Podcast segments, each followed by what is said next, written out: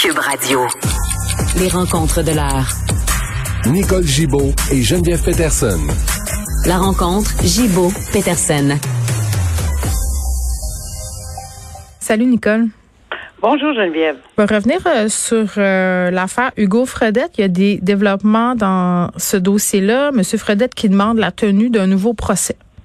Oui, euh, dossier extrêmement important et pour cause 14 septembre 2017. Alors jour pour jour, imagine pour la famille. Là, c'est Madame Véronique Barbe était assassinée.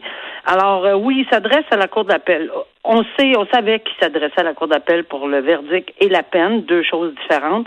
Là, on plaidait aujourd'hui sur pourquoi il voudrait un deuxième procès. Alors, la défense plaide qu'il y a toujours la même chose un peu qui, qui revient régulièrement, qu'il y aurait eu euh, erreur dans, euh, évidemment, les directives au jury, fameuses directives, et ils vont un petit peu plus loin aussi que la, la, la cour, euh, la juge n'aurait pas informé le jury euh, conformément à l'ensemble de la mm. preuve, là, puis qu'elle aurait pas. Bon, elle aurait commis des erreurs.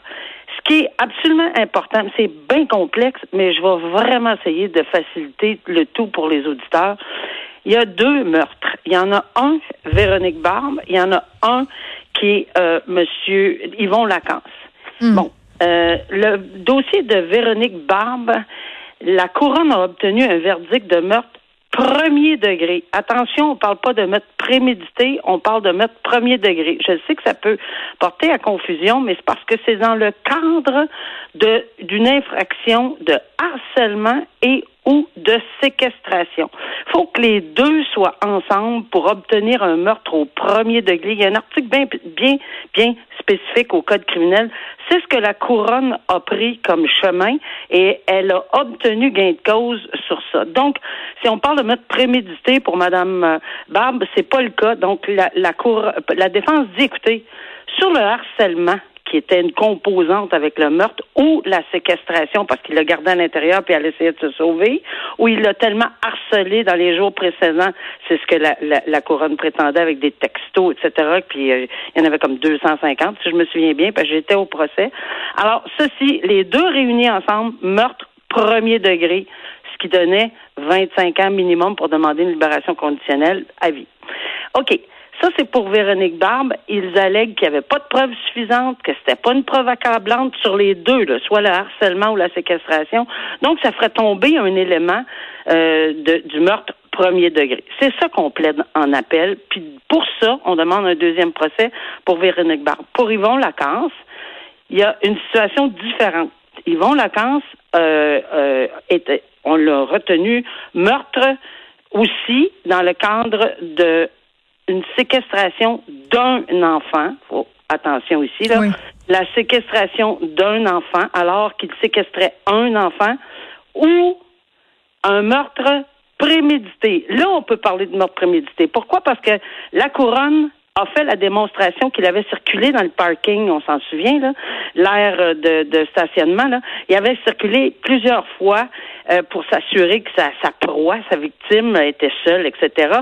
D'où la préméditation qui peut durer dix minutes là, dans, dans, dans un meurtre. Alors, il aurait prémédité en circulant. Ou, si le jury était pas convaincu, hors de tout doute, il pouvait y aller aussi avec la même chose que pour Madame euh, Barbe, c'est-à-dire en séquestrant un enfant un meurtre aurait été commis. Donc, c'était un meurtre au premier et non pas un meurtre prémédité. Je sais que ça a l'air complexe, mais en bout de ligne, en bout de ligne, ça donne quand même prison à vie, 25 ans minimum, pour une demande de libération conditionnelle. D'où l'importance pour la couronne d'arriver à ses fins. Et moi, je me souviens combien tout le monde était euh, qu'est-ce que c'est ça, où on s'en va avec ça. Mais dans le fond, là, c'est juste ça. C'est tout simplement deux meurtres de façon différente. Et la couronne, c'est bien technique pour la cour d'appel. Et ils devront rendre une décision là-dessus. Est-ce qu'il y avait les éléments pour Véronique Barbe pour en arriver là? Est-ce qu'il y avait les éléments pour Monsieur euh, Lacasse pour en arriver à un verdict de culpabilité comme ça? Est-ce que, puis en plus, la Cour a dit, écoutez, peu importe si vous, vous n'avez pas besoin de décider dans la Véronique Barbe s'il y avait soit de la séquestration, soit du harcèlement. C'est pas important. Peu importe que ce que vous décidez un ou l'autre là-dessus, il y a meurtre, décidez ce que vous voulez, mais il y aurait meurtre euh, premier degré.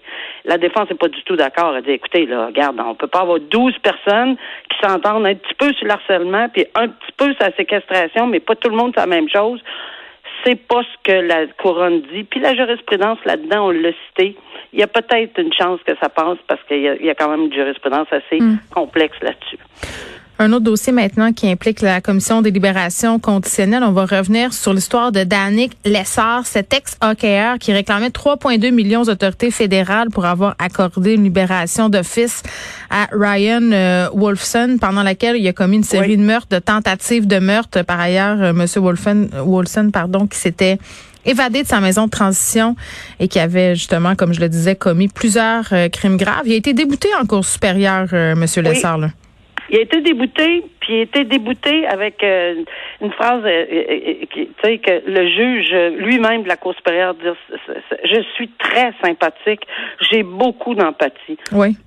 Pour vous, mais le droit, c'est pas ça. On se souvient là que on est en matière civile, faute, dommage, lien de causalité. Donc, c'est à lui, M. Lessard, de prouver qu'il y avait que la Commission des libérations conditionnelles, puis on poursuit le gouvernement du Québec parce que M. Wilson, le, procureur général, pas le gouvernement, le procureur général du Québec, parce que M. Wilson euh, purgeait une peine de deux ans pour des euh, des un crime de vol à main armée ou quelque chose du genre, mais ce n'était pas euh, c'est pas la commission des libérations fédérales. C'était provincial, donc dans les circonstances, ça s'appliquait au procureur général du Québec. Et on dit là-dedans que la puis on en parle souvent là, parce que oui, il y a une commission des libérations conditionnelles.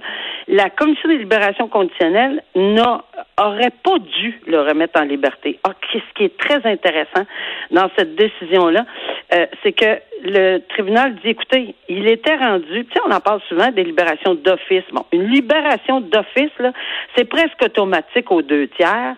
C'est pas nécessairement, exceptionnellement, c'est pas accordé, mais il faut avoir une analyse. Et ce que la Cour dit, moi, j'ai regardé l'analyse que la les libérations conditionnelles ont fait. Mm. Ils semblent pas avoir commis de faute parce qu'au moment où ils ont commis, ils ont fait leur analyse, c'est par la suite qu'on a entendu parler de toutes sortes d'affaires avec M. Wolfson. Mais au moment où il était devant le tribunal euh, ou devant la libération, les libérations conditionnelles, c'est ça qu'il l'attendait. Et puis il y avait rien qui laissait présumer qu'il pouvait le garder. Parce que c'était pas un choix, là, soit le garder ou le mettre à l'extérieur. Ce qui était le choix à faire, c'était est-ce que on le remet en liberté tout de suite d'office, comme la loi nous dit, avec des strictes conditions, ou on attend six mois, parce que c'est un autre six mois, puis il aurait été libéré euh, total. Donc, ils l'ont remis en liberté d'office avec une panoplie de conditions.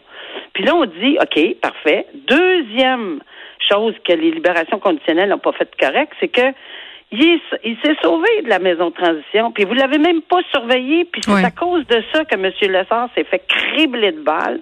Et puis, euh, je pense qu'il y en a eu neuf, dix. C'est épouvantable, ce mm-hmm. monsieur-là, ce qu'il y a eu comme, comme balle dans le corps par M. Wolfson.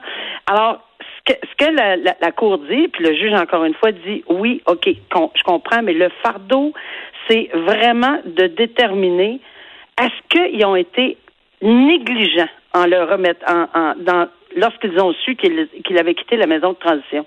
Ben là, ce que je ne savais pas, c'est que ça a pris. Lorsqu'il a quitté la maison de transition, c'est 45 minutes après qu'il y avait un mandat d'arrestation contre lui, que les policiers étaient à ses trousses, puis évidemment, ils l'ont pas trouvé. Mais ça, est-ce que c'est de la faute des libérations conditionnelles? Non, ils l'ont dénoncé dans les 45 minutes. Mm. C'est comme ça que le jugement est en, bout de ligne dit écoutez, je peux pas, en vertu des règles de droit civil au Québec, je peux pas vous trouver responsable, je peux pas trouver le procureur général responsable. Vous n'avez pas fait la démonstration de la faute, de la négligence, mais certainement vous avez eu de, de lourds dommages et on est très sympathique. Oui, bon, puis on rappelle que ce procédé-là, c'est un procédé subjectif. C'est ce qui est souligné euh, par ailleurs dans cette histoire-là.